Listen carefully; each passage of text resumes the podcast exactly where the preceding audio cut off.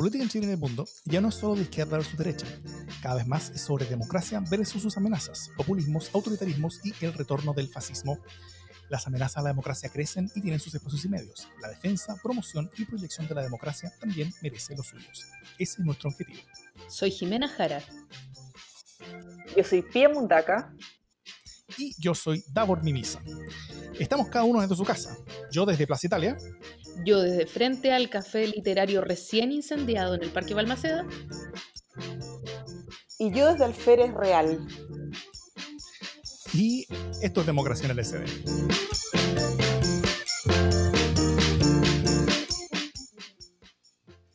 Les tengo que partamos con eh, agenda legislativa. ¿Cómo han estado ustedes en esta cuarentena, obligatoria? Legal, obligatoria. Y extendida por lo demás. Que se acaba de extender en, nuestras comunas, efectivamente. ¿Cómo la están viviendo? Cultivando la paciencia. No sé si tanta como la Jiménez, eso sí. No tengo paciencia ya, estoy absolutamente, estoy aplanada. Eh, hemos decidido comprar una cama elástica y una casa de muñecas que están afortunadamente con un gran descuento, porque seguramente las multitiendas descubrieron que era la pasta y, yo creo que esta casa se va a convertir en rápidamente como en un jardín infantil, porque con las caras chicas arriba del cuello es imposible trabajar. Así que eh, mira el modo perverso que fuimos a encontrar para que ella tengan todo lo que siempre soñaron, al menos, y, en oferta, a buenos precios. Pero sobreviviendo, todavía están vivas. Cuando, te va, cuando vaya al baño y te quieras duchar, vas a tener que decidir si quieres ducharte o jugar a las muñecas. Por ejemplo. O me puedo duchar con vista a la cama elástica que va a estar en el baño, seguramente. Suerte con eso. Em, tenemos varios proyectos e iniciativas en carpeta sobre el combate al virus. Eh, todo es urgente, aunque con distintos grados de acuerdo. Primero tenemos una, o sea, entre las cosas que ya se lograron, la, recalendarización de la agenda electoral, cosa que ya hablamos acá. Fue bastante eh, polémico tal vez en la, última hora, pero se logró efectivamente y positivamente. Recién fue aprobado también el proyecto de teletrabajo, que será aplicable desde, desde el 1 de abril. Eh, Estamos grabando esto en la noche del 31 de marzo. También la prórroga de permisos de circulación que acaba de ser vetada por el presidente, del cual podemos hablar un poco más detalladamente. Eh, y el apoyo a familiares y MIPIMES, que también acaba de ser aprobado, y el régimen jurídico especial para tribunales. Todas esas cosas ya se hicieron. Cosas que se vienen pronto. La prohibición del aumento de precios de insumos farmacéuticos y alimenticios. El plan solidario de cuentas de servicios básicos. Eh, la agenda de protección a los trabajadores por, por, efectos de la pandemia. Y el indulto general conmutativo para descongestionar las cárceles, que hoy día se votó, pero no se votó muy bien y parece que también va a necesitar eh, un veto presidencial, en este caso positivamente, como para arreglar una, un, problema que quedó en la votación final.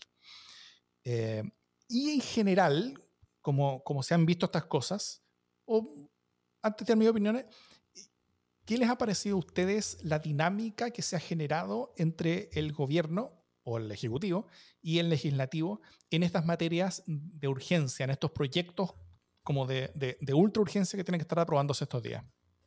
Eh, a mí me sorprendió me ha sorprendido las peleas que hemos tenido en distintos niveles, eh, ejecutivo versus legislativo. Eh, a esto también podríamos sumar las tensiones que ha agregado el mundo municipal.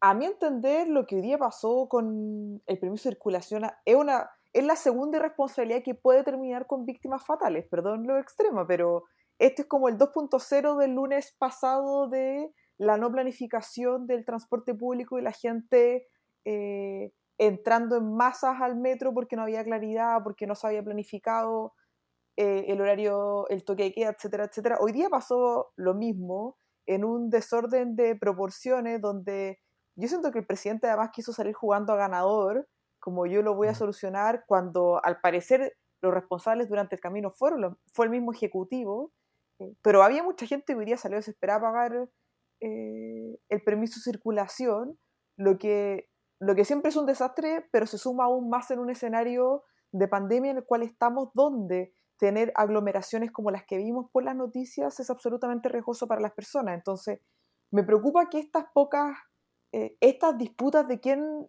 tiene el sartén por el mango, ya no son solo tensiones políticas irresponsables, sino que además tienen efectos gravísimos. Sí, tal vez como, como resumen al, al, al, tema del permiso de circulación, el Congreso promovió este proyecto para, para prorrogar, prorrogar los permisos de circulación. El gobierno negó su apoyo. Eso implica que sin eh, la iniciativa del Ejecutivo, eh, muchos artículos no pudieron ser aprobados porque son de iniciativa del Ejecutivo, porque vivimos en presidencialismo y así la constitución que tenemos, otro, otra razón para cambiarla. Eh, entonces el proyecto solamente quedó como suspensión de partes. Si, te sacan un parte por andar sin permiso de circulación, tú no tienes que pagar ese parte. Eso, eso, eso es lo único que hace que podía ser el proyecto salido del Parlamento. Entonces, el proyecto queda cojo, todos lo critican y luego el gobierno llega y lo veta para, para arreglar, al menos en parte, este desastre que había, que fue provocado por el mismo gobierno. Em, entonces, al, final, si que esto es, es, como una usual guerrilla entre el gobierno versus el ejecutivo, sería un punto para el ejecutivo porque jugaron un poquito chueco, pero también aprovecharon la candidez y torpeza del legislador, pero estaba en una emergencia nacional, donde no debiéramos esperar que este juego de siempre, como de los combos, de las zancadillas, de los, de los cuchillazos, entre el Ejecutivo y el Legislativo, eh, eh, como esta competencia ridícula de, de, uno imponerse por sobre el otro, eh, sea la dinámica en la que estemos viendo y aprobando proyectos que son urgentes porque, están, porque está la caga en Chile. Entonces, en el mundo, más bien. Bueno, en el mundo, claro. Al, al, al, menos en Chile con respecto a las cosas que nosotros podemos hacer algo al respecto. Eh, o, al menos el gobierno y el legislativo. Y, y en esa dinámica es re difícil eh, pensar de que nos va a ir muy bien si es que tenemos a un gobierno compitiendo con el Congreso y viceversa también, el Congreso compitiendo con el gobierno. ¿Cómo no, sí. Yo estoy de acuerdo con, con, las dos cosas que se han dicho, y, pero también, o sea, siento que, que aquí hay una responsabilidad tremenda del Ejecutivo, principalmente, porque eh, efectivamente hay disputas de poder eh, que a lo mejor no son el mejor momento para poder eh, sacarlas a relucir, pero la iniciativa era una iniciativa súper necesaria porque si no las aglomeraciones se iban a dar de todas maneras. Entonces, este gustito que se da Piñera es un gustito que le cuesta caro a la gente.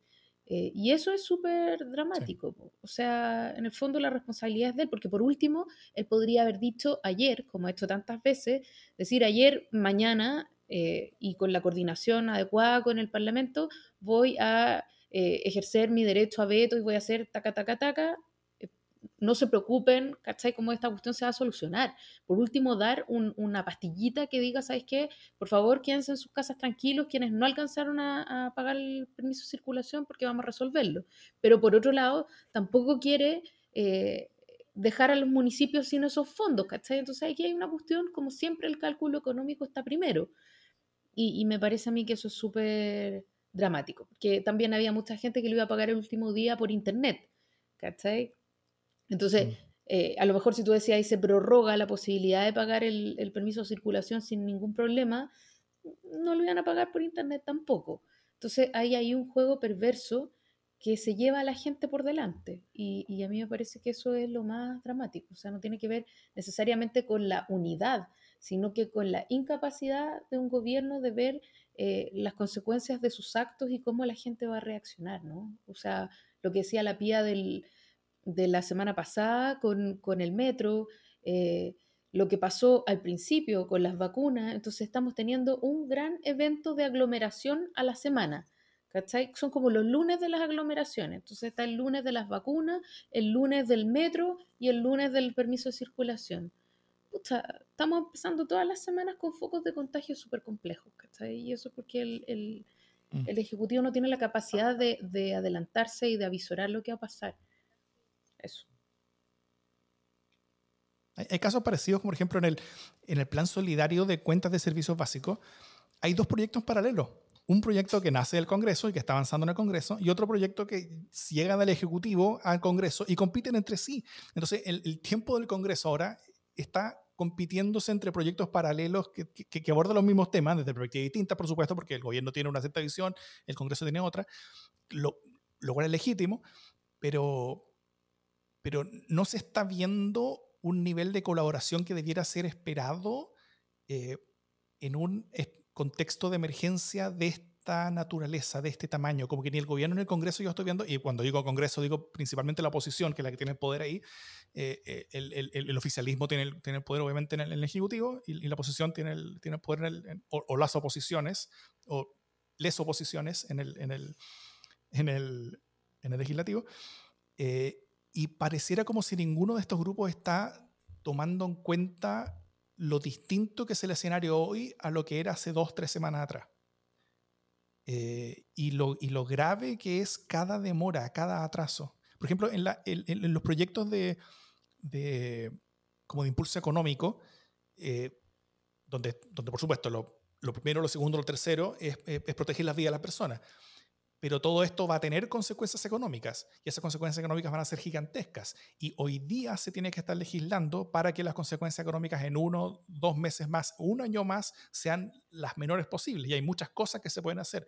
Hay, muchas cosas positivas en los proyectos que, después vamos a hablar un poco más en, detalle, eh, pero pero las gigantescas discusiones en la dinámica de la competencia entre el gobierno y la oposición en el Congreso están haciendo que los proyectos estén saliendo mucho después de lo que podrían salir, si es que hubiera un espíritu un poco mayor de colaboración, creo. O sea, ¿dónde, hay mesas de negociación prelegislativas, donde cuerpos técnicos, tanto de la oposición como del gobierno, estén analizando hoy los proyectos que el Congreso debiera aprobar en dos semanas más, porque en dos semanas más la situación de Chile va a ser tan distinta y va a requerir tales cosas, y eso lo sabemos, o sea, estamos viendo lo que pasa en otras partes del mundo, estamos viendo... Eh, tanto en términos sanitarios como, como en, eh, eh, eh, vemos países que, están viviendo dos semanas, un mes en, el futuro de Chile, pero también estamos viendo problemas sociales grandes, como lo que estamos viendo que está pasando ahora en el, en el, sur de Italia, donde las personas están empezando a, a tomarse los supermercados porque, porque no tienen ingresos y dinero para sobrevivir, mientras el gobierno les obliga a estar encerrados en sus casas. Y, y, ese es un escenario que hoy día podemos hacer mucho al respecto. Claramente una, vamos a hablar después de eso, perdón, pero, pero claramente una, un bono de 50 lucas por, por familia o por persona no, no, no, está ni cerca de ser suficiente. Y, pero esas decisiones, o sea, se están recién empezando a tomar ahora y, y discusiones sobre el, el, siguiente paquete de medidas se va a empezar a, tomar ahora y, y, van a empezar a entrar a esta moledera de carne de competencia entre el Ejecutivo y el Legislativo que no tiene mucho sentido. Entonces, cuando estamos aprobando un proyecto, eh, en verdad el proyecto que era necesario no era ese, que era bueno hace dos semanas atrás, sino que el necesario es el siguiente, que ni siquiera hemos empezado a discutir porque hemos estado todos ocupados peleando y sacándonos la cresta eh, eh, en, base a poner por delante nuestras visiones en vez de haber dado, o sea, no ceder en nuestras creencias, pero que, pero que cada sector sea capaz de dar un paso hacia el centro y, la suma de pasos son, van, van a terminar siendo dos pasos. Y, el inicio de las discusiones y conversaciones va a ser mucho más distinto. Y, en un espíritu de colaboración vamos a tener una, máquina de hacer proyectos que va a ser mucho mejor. Creo. Sí, Davor, yo estoy de acuerdo contigo, pero también quiero poner sobre la mesa dos cuestiones que son complejas. Una es cuál es el contexto en el que se inserta el coronavirus en Chile particularmente, que es un escenario de profunda desconfianza entre poderes del Estado. ¿No? O sea, antes de que llegara el coronavirus, eh, Piñera estaba colgando la pandereta, entonces, eh, y, el, y el finalmente teníamos, claro, y sigue, ha subido un poco, pero, pero sigue ahí en la cuerda floja. El gobierno, mm. o sea, el, gobierno lo estaba llevando el, parlamento, ¿cachai? Había un parlamentarismo de facto, lo hablamos, había un desgobierno por parte del Ejecutivo, que estaba sumamente ausente. Entonces, evidentemente que eh, la pugna de poder estaba ya súper manifiesta. Y hoy día, claro, sale Piñera a tratar de reclamar un poco su lugar y se encuentra con los escarceos que son bastante lógicos eh, en, una democracia que tiene, que tiene instituciones que están crujiendo y que no están pudiendo hacerse cargo de los problemas de, que, hoy día tiene la clase media en Chile. Ese es el contexto en el que se inserta el coronavirus. Pero además eh, ocurre que tenemos una constitución que por algo ya está haciendo agua por los cuatro costados y me parece a mí que esto lo releva aún más, porque, por ejemplo, frente al dictamen abusivo de la Dirección del Trabajo, que dice que la gente puede quedarse en su casa eh, y, sin, y, no recibir sueldo, que a todas luces es un, es un semillero de rebelión y de, y de mm. delincuencia, porque, porque evidentemente la gente necesita comer, o sea, así de fácil, eh, y, y, necesita comer antes que cuidarse. Eh, frente a esa situación, el, el, Congreso mismo no tiene mucho que hacer. Eh, solo puede establecer un recurso de protección, puede hacer un par de cosillas, pero finalmente eh, e, es súper complejo porque el Estado mismo está prisionero de sus propias reglas del juego y los poderes del Estado están en una pugna que es más antigua que el coronavirus. Entonces, siendo súper importante la coincidencia y la colaboración mutua, eh, ese requerimiento por el bien de Chile, que yo creo que se va a dar, es muy complejo en, en el momento en que estamos. ¿cachai? No digo que no sea necesario, te encuentro toda la razón, pero sí hay que entender un poquito cuál es el contexto en que se da en Chile esa cuestión. Sí, por lo demás, un par de meses atrás estábamos todos esperando sobrevivir con este parlamentarismo de facto, que no era en el fondo el escenario ideal, pero nos permitía mantenernos en este precario equilibrio, pero en el, en el escenario que estamos hoy día, en esta crisis mundial, donde se necesita un ejecutivo eh, eficiente, activo, fuerte, tomando muchas medidas donde el parlamentarismo de facto no permite salir de la crisis, el escenario se hace mucho mm. más complejo. Porque como sobrevivíamos hace tres meses, hace dos, o más bien hace uno, hoy día es insuficiente, no es la discusión del presidencialismo como teórica o como nos gustaría que fuera, sino la manera en que necesitamos que el, Ejecutivo responda a la crisis de salud en la que vivimos. Y eso lo hace, aumenta las tensiones finalmente. Sí, eh, es muy interesante lo que dicen porque, porque al final lo que, lo que se está configurando es que este parlamentarismo de facto que dijimos hace un rato se quedó sin ninguna herramienta para enfrentar la situación nueva de Chile. Y, y ahí es donde el Ejecutivo pasó a ser mucho más necesario de lo que era hace, hace un, un, un mes atrás.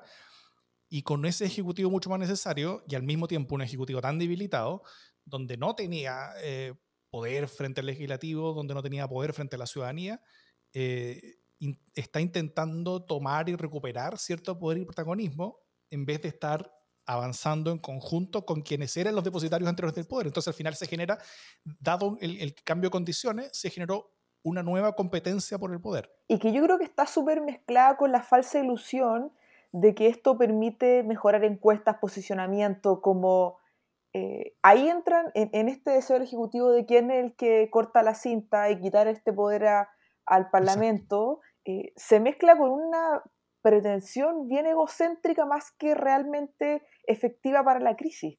Eh, hoy día creo que salió una columna de Javier, oh, se me olvidó el apellido, ¿Saujuria? No. ¿Saujuria? Saujuria. Hablando un poco sobre cómo el aumento de aprobaciones, una ilusión en el tiempo y que no es para destruir el gobierno, sino para que ese al final no sea el motor para lo que estamos hoy día, porque efectivamente en una condición de crisis de salud eh, es mucho más factible que aumente las aprobaciones, ha pasado en el Reino Unido, ha pasado en Estados Unidos, pero mm. no tiene una potencialidad de mantenerse en el tiempo, sino que el deseo de tener un poco este enemigo en común, que, al fin lo logró el presidente, que lo tuviéramos todos, más una reacción eh, bien emocional. Y, esto no es para que entremos a analizar el aumento de aprobación del gobierno, pero es para que el gobierno finalmente eh, ordene sus motivaciones de cómo tiene que actuar. Si, si durante la crisis social este enemigo en común era parte de la ciudadanía, parte de la política también, donde, donde el gobierno intentó generar un, eh, intentó fracasadamente generar un relato en torno a, este enemigo común que era también el enemigo político del gobierno, eh, Ahora el gobierno está aunando el poder ante sí frente a un enemigo común, pero la dinámica que se está dando es que el gobierno está peleando en contra de la, en contra de la oposición como si la oposición fuera parte de ese enemigo. Y no, pues es un enemigo de todos ahora. o sea, el, gobierno y oposición es exactamente, son, todos iguales, exactamente de enemigos de un virus, ¿cachai? O sea, el, el, virus no es un actor político, eh, es, es, un hecho de la naturaleza, un hecho de la causa y, todos debieran tener la, voluntad de combatirle por igual.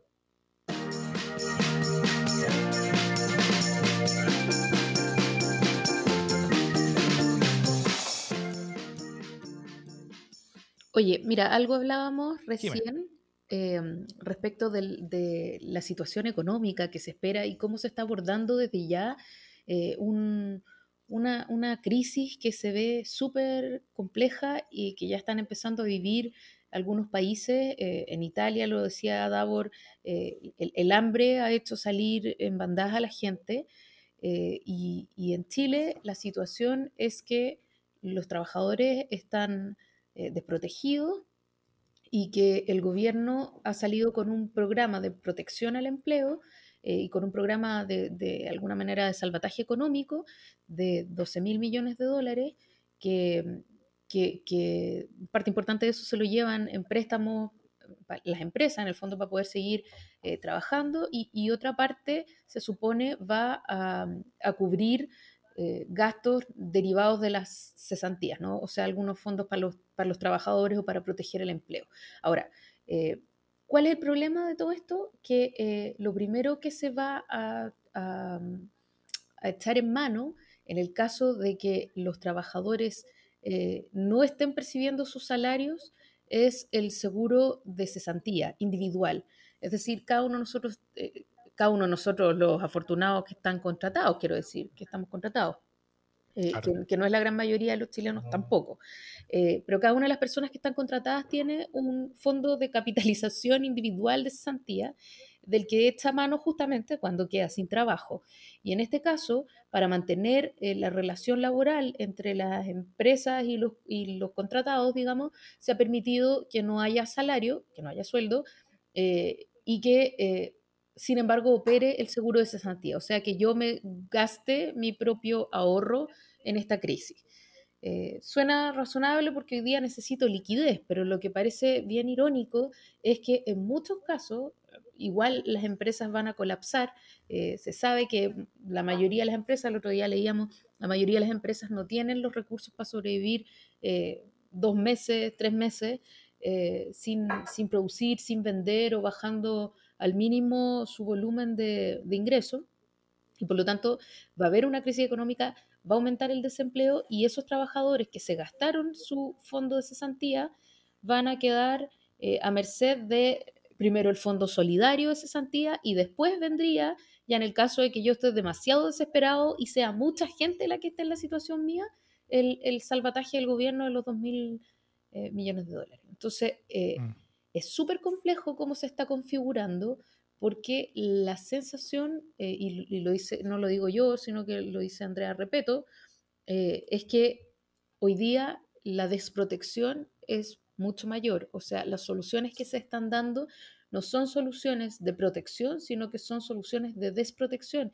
eh, y que de alguna manera, y esto ya lo digo yo, vienen a evidenciar eh, lo colapsado que está este modelo en Chile de, querer eh, resolver problemas esenciales eh, y abordar derechos esenciales desde las lógicas de mercado. Y eso a mí me parece súper dramático y me parece que estamos, seguimos sembrando descontento. Entonces, si ya tuvimos un estallido terrible el 18 de octubre, un estallido terrible que tenía muchas razones, eh, para ocurrir. Imagínate lo que va a pasar en tres, cuatro meses más cuando mucha gente no esté recibiendo ingresos y cuando todos los que son, los que no están contratados, que además según este plan van a recibir un bono por una vez de 50 mil pesos, o sea, imagínense lo que hace una familia con 50 mil pesos o con 100 mil pesos si es que hay dos trabajadores eh, boleteando. ¿Qué, ¿Qué cuarentena se mantiene? ¿Qué posibilidades hay de quedarse en casa, de no trabajar? Entonces conspira, creo yo, en una doble dimensión. Una, eh, contra la posibilidad de que yo me quede en mi casa y no me arriesgue, eh, y por lo tanto opera como una posibilidad para romper la cuarentena y aumentar el contagio eh, a niveles agregados. Y por otro lado, funciona como, un, como una olla a presión social, ¿no? De, de cómo vamos, yo creo, sembrando para poder cosechar las peores tempestades en un rato más. Yo lo veo súper complicado, no sé cómo lo ven ustedes.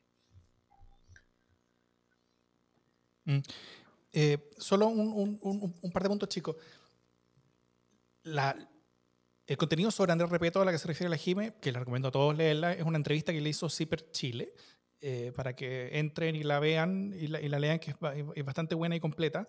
eh, donde lo principal que dice es que las respuestas que está dando el, gobierno hasta ahora, si bien muchas de ellas van en, direcciones necesarias, pero no están solucionando el problema fundamental de darle a las personas la tranquilidad de que se puedan quedar en su casa, sino que estamos, muy lejos de eso, entonces lo, que está sucediendo es que un importante porcentaje de la población no puede quedarse en su casa, sino que tiene que seguir saliendo a trabajar, aún poniendo sus vidas, las vidas de sus familias y las vidas de otras personas en riesgo, eh, aumentando las, las posibilidades que se siga expandiendo esta enfermedad, porque no tienen ninguna tranquilidad económica para poder quedarse en la casa. Eh, y eso ahí estamos generando algo muy preocupante que se está viendo también en muchos otros países, que es esta separación de clase, básicamente, entre la clase que puede quedarse en la casa, que puede teletrabajar, que continúa con, con sus actividades profesionales, continúa recibiendo sueldo, tranquila, con, con su, con su, salud relativamente segura porque está en su casa y por lo tanto no se está contagiando a sí misma y tampoco está contagiando a los suyos y los suyos están también al lado, quizás subiéndose encima de la cabeza todo el día, pero, pero, pero seguros en términos de la salud, mientras hay otra clase que no puede teletrabajar porque sus funciones no, tienen, o sea, no son teletrabajables eh, y, al mismo tiempo no tienen ninguna condición económica o seguridad como para poder quedarse en la casa, poder decidir y escoger dejar de hacer sus funciones para eh, salvar su salud y la de los suyos. Entonces hay muchas personas en Chile, la mayoría incluso, que está tomando todos los días la decisión de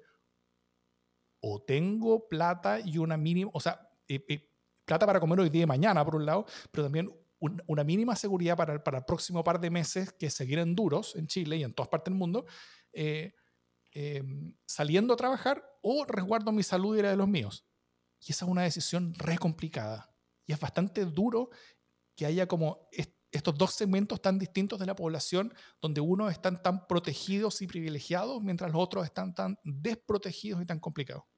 Sí, y bueno, la entrevista es realmente buena y además de lo que señalas tú, Davor, es muy explícita en primero volver a traer a colación el diagnóstico del 18 de octubre, de que existen quienes, tienen, quienes están en el sector público y quienes están en el sector eh, privado y cómo al final una crisis como la que estamos viviendo hace aún más evidente la urgencia de que en Chile todos tengamos los mismos derechos, tanto en pensiones, salud, eh, seguro de cesantía. Esto lo dice Andrea Repeto, porque si no hay seguridad, no hay seguridad social si es que la seguridad eh, no es común y al final ella hace un llamado a que las medidas del gobierno sean muchísimo, muchísimo más agradecidas de lo que están siendo hoy día, porque finalmente estamos viviendo una crisis eh, sin precedentes en los últimos 50 años. Entonces, y, Chile ha tenido un comportamiento fiscal y una responsabilidad que permite que hoy día seamos eh, mucho más agresivos, y lo han salido a decir más economistas. José Gregorio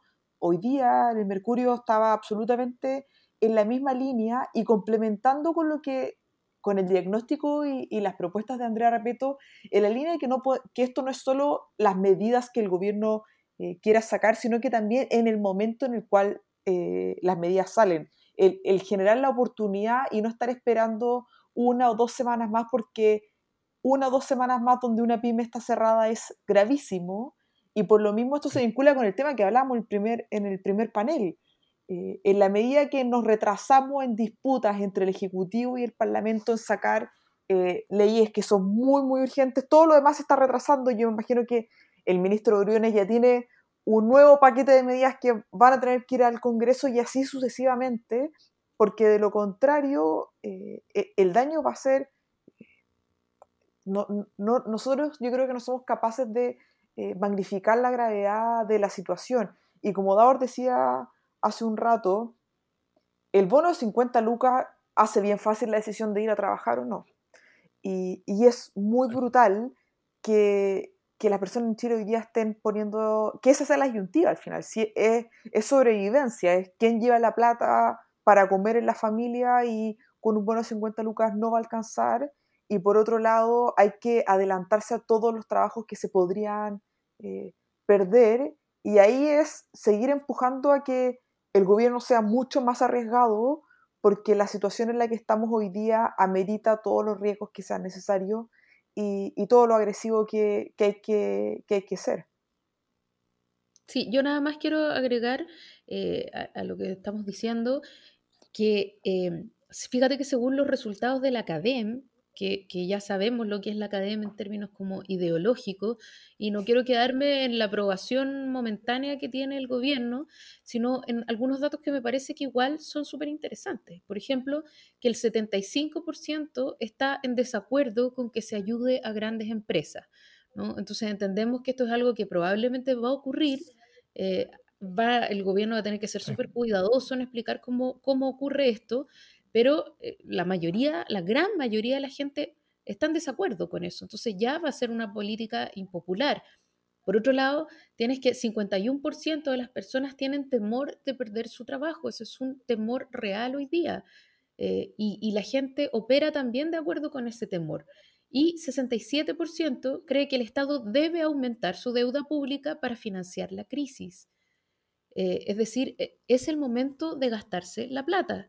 Esto es como cuando uno en la familia tiene una persona enferma, muy enferma, eh, y toma la decisión de pedir un crédito, de gastarse lo que no tiene o de decir, ¿sabéis qué? De ahí vemos cómo pagamos, porque en este momento lo único que quiero es salvarle la vida a esta persona, a este familiar. Esa es la situación en la que se encuentra Chile. Es una situación súper desesperada en términos sanitarios. Por lo tanto, es el momento de tomar decisiones que, eh, sin dejar de ser responsables, sí tienen que ser más arrojadas, porque el nivel de, crisis que se puede avecinar lo demanda y porque la situación sanitaria lo demanda, ¿no?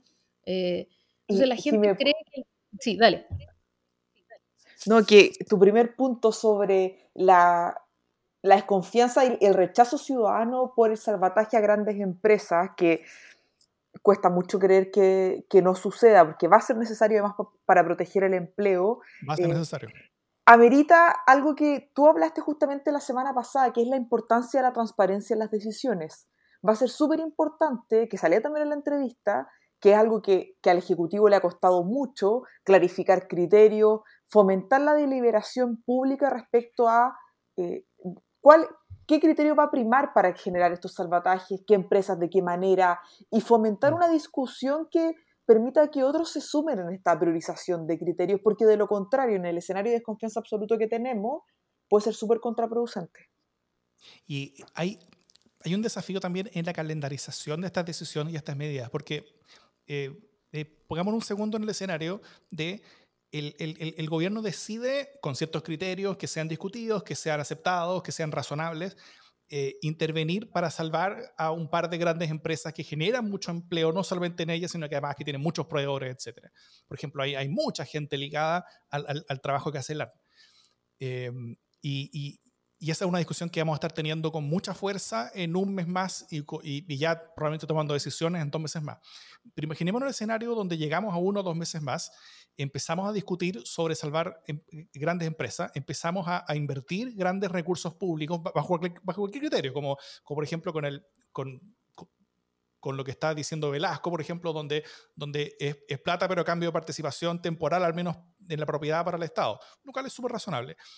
Pero imaginemos que algo así se hace mientras eh, seguimos dándole a las personas apoyos de la magnitud de estas 50 lucas. Entonces las personas van a estar viendo que, un importante porcentaje de la población no está teniendo seguridad para resguardar su propia salud porque no tiene los recursos para ello y está obligada a salir a la calle, a ponerse en riesgo a sí misma y a, sus seres queridos, mientras se le, se le da recursos de grandes cantidades a grandes empresas. O sea, yo salgo a Plaza Italia y cientos de miles han tenido Plaza Italia y, y, todo esto volvería a encenderse y el, gobierno probablemente estaría arriesgándose continuidad en plena emergencia sanitaria cuando necesitamos un gobierno funcionando y tomando decisiones. Entonces, eh, es, muy importante enfrentar ahora eh, los grandes desafíos de la economía de las personas para tener una, un, cierto piso de seguridad y, ahí tiene que haber muchos recursos, ahí, ahí tenemos que, tal, tal como decía la Pía, eh, eh, echar la casa por la ventana, endeudarnos con mucha fuerza. Eh, es el momento de hacerlo. Si este, este, tipo de cosas pasan una vez cada 100 años, entonces es, es, muy razonable endeudarse, pero un montón. entonces, o sea, digo, para los estados. Y, y, y haciendo eso, eh, después poder tener en un piso distinto de legitimidad discusiones sobre las empresas. Porque si las tenemos antes, va a quedar la cagada.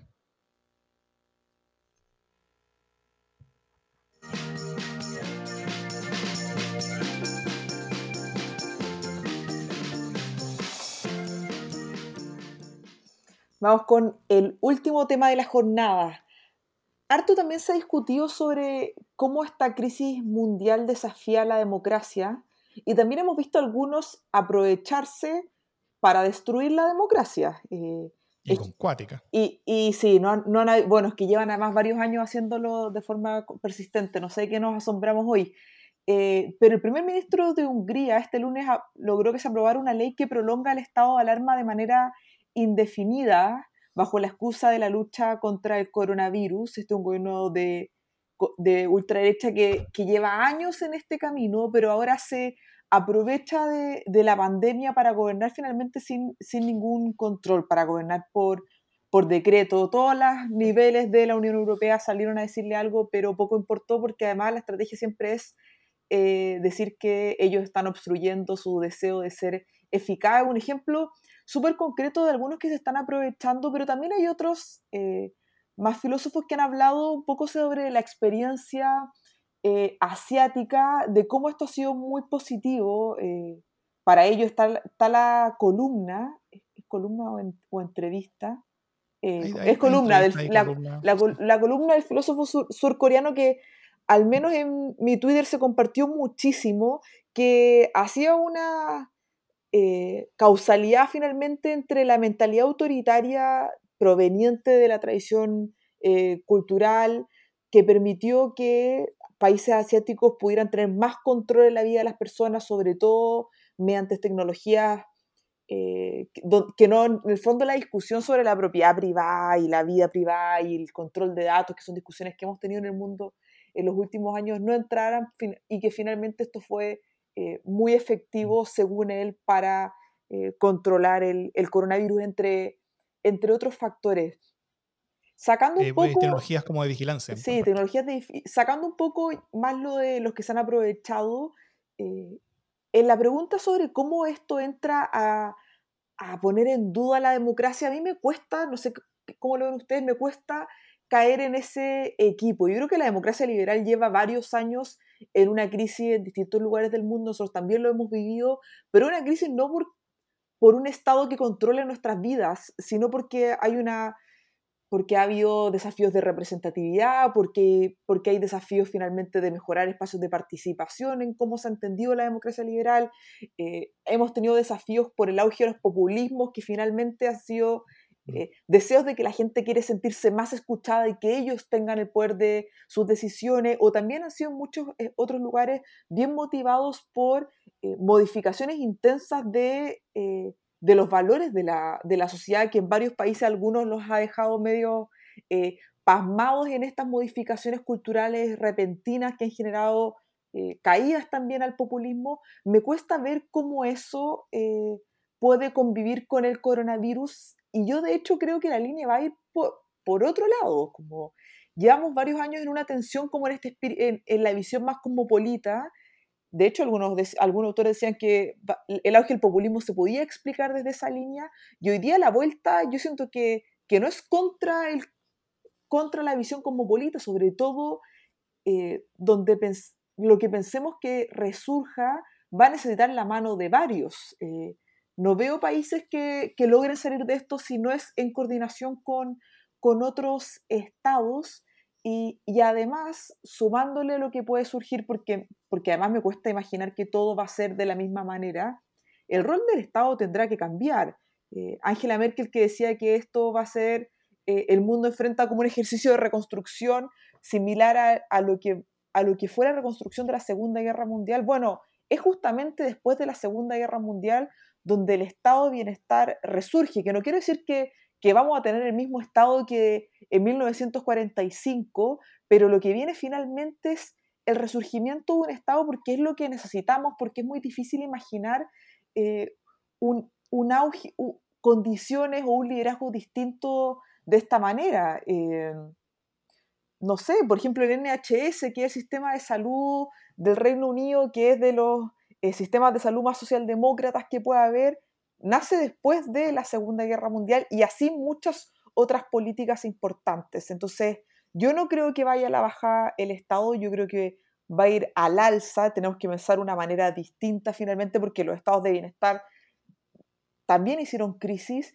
y yo tampoco creo que eh, la visión más cosmopolita va a caer en crisis. No creo que el espíritu de cerrar fronteras, como se ha hecho para proteger la pandemia, sea como el espíritu porque la reconstrucción va a requerir algo distinto. Yo antes veo varios fenómenos que funcionan en paralelo y que quizás van en direcciones bien distintas y que, y que tiene que ver con cuáles son las características de quien está gobernando al final. Em, hay populistas que son incompetentes, que no son capaces de hacer básicamente nada, como, como Trump o Bolsonaro. Eh, ellos están utilizando, o sea, primero, ambos están en grandes problemas por, por, por, por, su, por su falta de decisión, por las malas decisiones que están tomando, por la manera poco seria y poco profesional en la que están enfrentando algo que hay que tomar en forma seria y profesional. Eh, y, estos líderes populistas incompetentes no son ni serios ni profesionales, son como antiprofesionales y, y, y en parte por eso llegaron al poder. Em, y, y, ellos están intentando salvar su cuello, intentando salvar su cuello echándole la culpa a otras personas, y ahí, en ese tipo de casos, probablemente sí podemos ver cierta, cierto fortalecimiento de fronteras, cierto, cierto cierre de países, cosas así. El que Estados Unidos sea uno de ellos es, muy terrible. Eh, hay otros populistas que son más competentes y que ven en esto una oportunidad. Como bien dijiste, Víctor Orban, él dio una oportunidad para básicamente convertirse en dictador. O sea, si es que todos los pasos que faltaban para que él se convirtiera en dictador en un lento camino de más de cinco años que, que, realizó para ello en esa dirección, ahora eh, terminó de convertirse en dictador. Y lo va a hacer hasta que él mismo decida eh, dejar de serlo o que alguien lo saque y, con lo cual eh, quedó en la situación de Maduro, de, de Putin, eh, del, chino, etc. Em, y, eh, y hay otros países que efectivamente están siendo mucho más serios y profesionales y están demostrando cierta, cierta capacidad de responder. Y esos países hasta ahora han sido los asiáticos, han sido estos países, como, como bien decía el, filósofo este, más de tradición confusionista, como de, como de Confucian, eh, como, que viene allá, es la, la, una, una, cultura mucho más eh, adepta y capaz de aceptar cierto autoritarismo y ciertas decisiones en las cuales el Estado toma mucho más poder aún que el que tenían, en muchos casos, como en China, el Estado tiene gigantesco poder sobre las personas, pero los chinos fueron capaces de aceptar mucho más poder también, con, estados de, vigilancia completa, donde tú tenías que decir exactamente en qué lugar eh, estabas en todo momento, donde cada rato te toma la temperatura, donde, donde todos tus movimientos, participaciones, interacciones están siendo monitoreadas, cosa de también hacer un seguimiento de la, de la transmisión de la, de, la enfermedad con toda esa información. Hay varios videos en internet que son, que son muy, muy fuertes mostrando el, el, el nivel de las medidas que toman las ciudades y el, y el Estado chino, para, por, ejemplo, eh, para para contener la enfermedad y proteger a la población. similar, quizás no en, en, esta magnitud, pero, pero similares cosas han, han, ocurrido en países menos autoritarios, pero que han tenido que tomar medidas así autoritarias como, como Corea del Sur o, o Japón incluso. Y eh, eh, incluso la misma Merkel dijo, vamos a tener que eh, aceptar abandonar temporalmente ciertas libertades y espacios personales que teníamos para todos juntos poder combatir esto y después poder recuperarlas. La gran pregunta es si cuántos de estos países van a efectivamente entregar de vuelta esos esos como poderes gigantescos en contra de las libertades y en contra de las personas que en este momento están tomando para sí para combatir los virus.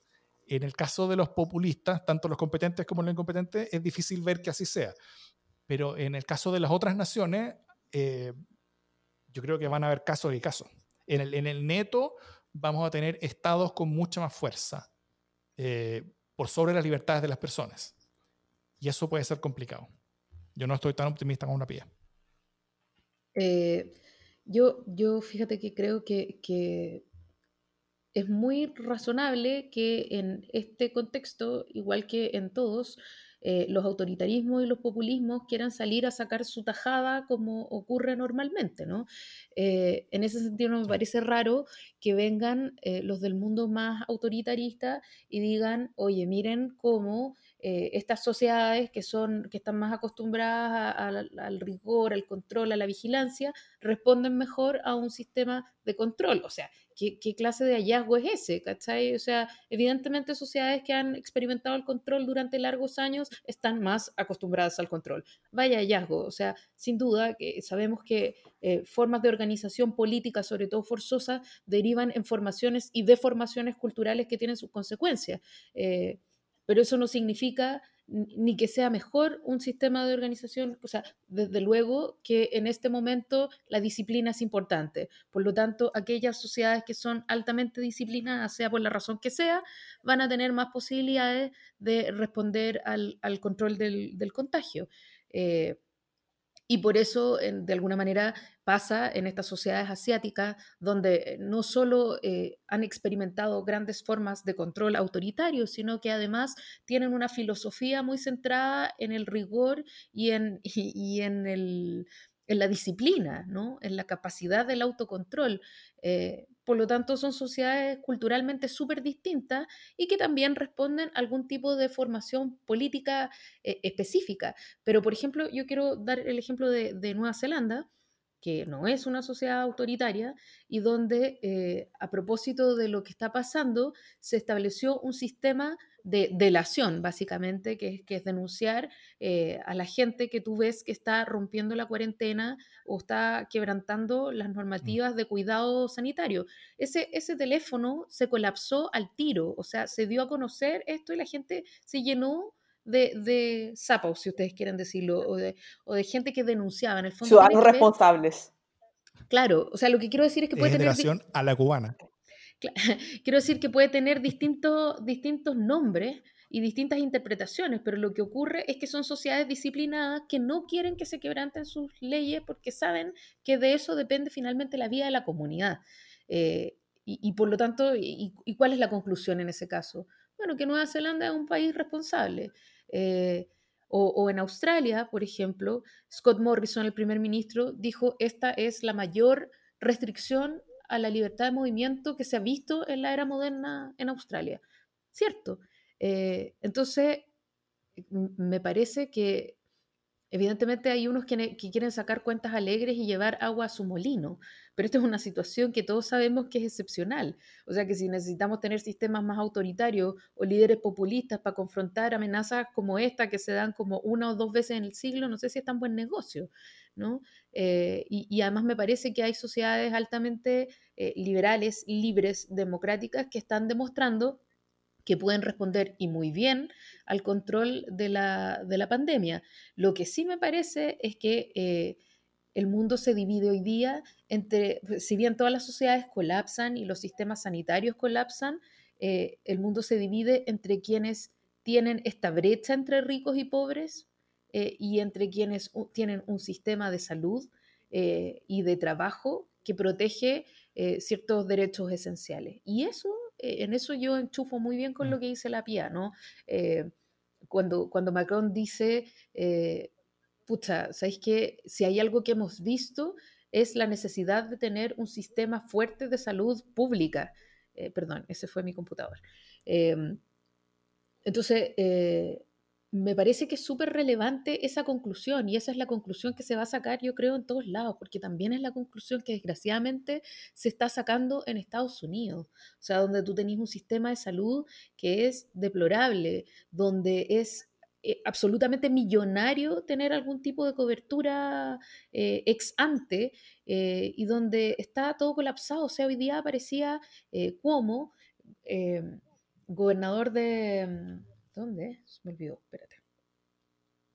Eh, aparecía como el, gobernador de Nueva York, me parece. De Nueva York. sí, de Nueva York. Em, explicando lo que estaba pasando con los insumos médicos, o sea, con los ventiladores específicamente, y lo que decía es que era para tirarse las mechas. Dice, mira, ¿sabéis qué pasa? Que aquí estamos todos los estados compitiendo por los mismos ventiladores, los mismos. Y entonces tenemos una puja mm. entre los 50 estados eh, de quién compra los ventiladores y estamos nosotros mismos subiéndole el precio a unos insumos que todos necesitamos. Y después viene el gobierno federal y alza la puja para quedarse él con los ventiladores, entonces es una estupidez pero sin límite.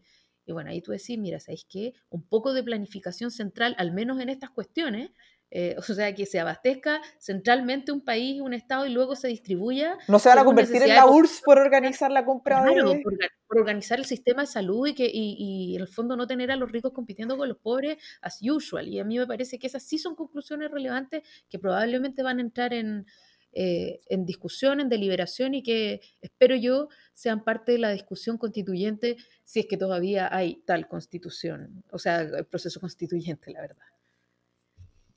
Sí, yo creo que después de esta crisis van a haber, van a haber cambios muy profundos que nos cuesta, porque estamos entre medio de la ola y vamos a estar un buen tiempo ahí, dimensionar. Eh, me cuesta mucho imaginar que todo va a seguir con, con normalidad, pero como les decía al principio, yo no creo eh, que, que, la democracia va a caer. Como, claro, como decía Lejime, hay, hay algunos que llevan en este juego mucho tiempo y por supuesto este es un escenario que facilita su actuar, pero oye, nosotros hace tres meses la gente no, no había cómo sacarle a la calle protestando. Y hoy día eso no está mm. pasando. Y no es porque la gente olvidó eh, sus demandas sociales, y sino porque hay una comprensión de los momentos en los cuales uno está viviendo y hoy día toca ser súper disciplinado y súper ordenado y, y deseosos de que el Estado sea claro, como que eso no es lo que pasó hace tres meses y no quiere decir que nos convertimos en un nuevo país, que la democracia cayó, sino que quiere decir que hay una ciudadanía que comprende la, la magnitud de la crisis que estamos viviendo. Pero dentro de toda esa incertidumbre, me cuesta imaginar que no entremos después de esto en una discusión del tipo de Estado que necesitamos en nuestro país. Si, solamente tuviéramos algo así como una, como una discusión constitucional agendada en el futuro cercano, eso sería una buena cosa.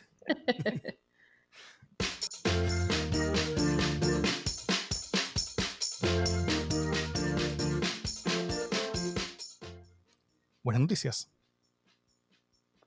Yo tengo. Grande Davor. ¿Sí? Hoy entonces.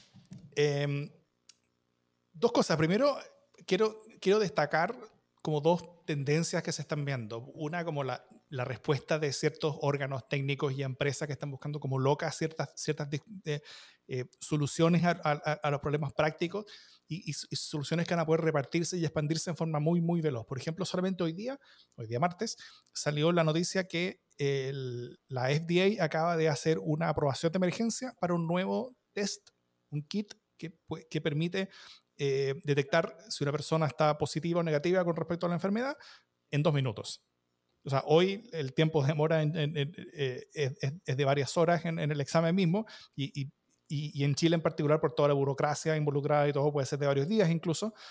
Eh, pero ahora, ahora tenerlo en dos minutos. Eso es muy positivo y cosas así que se repartan eh, eh, pueden, pueden, hacer un, un, un, impacto muy, muy bueno y potente para, para combatir esto a nivel público. Y también la respuesta de muchos trabajadores que están teniendo con respecto al rol de sus propias empresas en la enfermedad. Hoy también se supo de un paro, de una movilización, que se fueron a paro, se fueron a huelga, un, grupo grande de trabajadores de una planta de General Electric.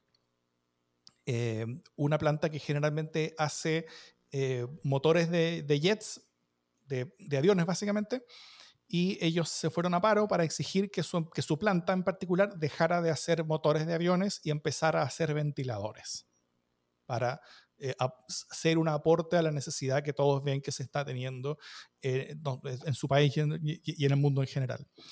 Eh, si tuviéramos industrias en Chile, probablemente veríamos algo, algo parecido, ojalá. Pero eh, al, menos los países que siguen teniendo algo, algo de industria están teniendo este, este, rol donde los trabajadores eh, quieren tener una participación y que su trabajo y su labor tenga que ver con el gran desafío que está teniendo el mundo hoy día. Y eso es muy positivo. Adhiero y tengo una, una, buena noticia no, es tan fabulosa, la verdad que me parece que, lo que acaba de decir Davor de cómo se multiplican los descubrimientos científicos puestos al servicio de la gran causa hoy día que, que es enfrentar el coronavirus es fabulosa, pero también me ha parecido súper enternecedor eh, y súper lindo esta movida como de, de un montón de artistas y sobre todo del mundo cultural, incluso de industrias culturales, de a compartir contenido de manera gratuita eh, lo hizo el Cirque du Soleil, lo vi el otro mm. día, lo hizo Amazon con sus libros audibles para niños eh, y lo van a hacer durante todo el tiempo que estén cerradas las escuelas. Em, y, en el mundo cultural, bueno, yo sé que cada uno aquí tiene sus ídolos, ya me contarán ustedes qué, qué conciertos han visto, espero que no el de Alberto Plaza, pero por ejemplo, Fito Páez. Yo vi el de Alberto Plaza. Fito Páez, eh, Pedro Aznar, increíble, un concierto por Facebook, una cuestión así increíble, y además hemos podido ir eh, mirando, viendo, entrando en las intimidades, en las casas de cada uno de estos artistas, y, chuta, en, en momentos de angustia, qué bonito ha sido ver que el mundo cultural se ha puesto en la primera línea para poder por lo menos acompañarnos. Y me parece que eso ha sido súper enternecedor. Mm, maravilloso. adhiero absolutamente con ustedes. El, el, Met Ópera también soltó muchas de sus principales óperas durante la semana pasada. Esta semana no sé si, lo seguirá haciendo, pero estuvo muy, muy bueno. Grandes, de gran calidad. Y solo como eh, para que esté tranquila. Yo sí entré al concierto de Alberto Plaza para poner mi dislike. Fui el dislike número, algo así como 10.840. De, de 1.400 likes, frente a 1.400 eh, likes. Después borró esa información. Sí, tuvo más de 11.000 dislikes y fue, fue muy gracioso, la verdad. Eh, cuando, cuando vi que estaba sucediendo, primero me retorcí de la risa un buen rato y después fui también a, a, dar mi pequeño grano de arena para esa obra importante de muchos dislikes. Tengo una amiga que le pidió la canción de, de, la pizza nostra y no la tocó, desgraciadamente. ¿La tocó? No, no. ¿No? Porque él, él, hizo la canción de la pizza nostra. Y del Alto Las Condes, claro, y de eh, helados, varios, en fin. No, son Eso. Quedemos acá. Quedemos acá. Muchachos, escuchémonos de nuevo la próxima semana. Saludos para todos. Mucha seguridad, que su familia esté muy bien. Em, y nos vemos. ¿Algún mensaje final? Nada, cuídense, quédense en casa los que puedan y, y, apañen para que toda la gente que pueda quedarse en casa ayuden a que se quede en casa. Eso. Eso. Y desde nuestras casas, esto es democracia en el LS.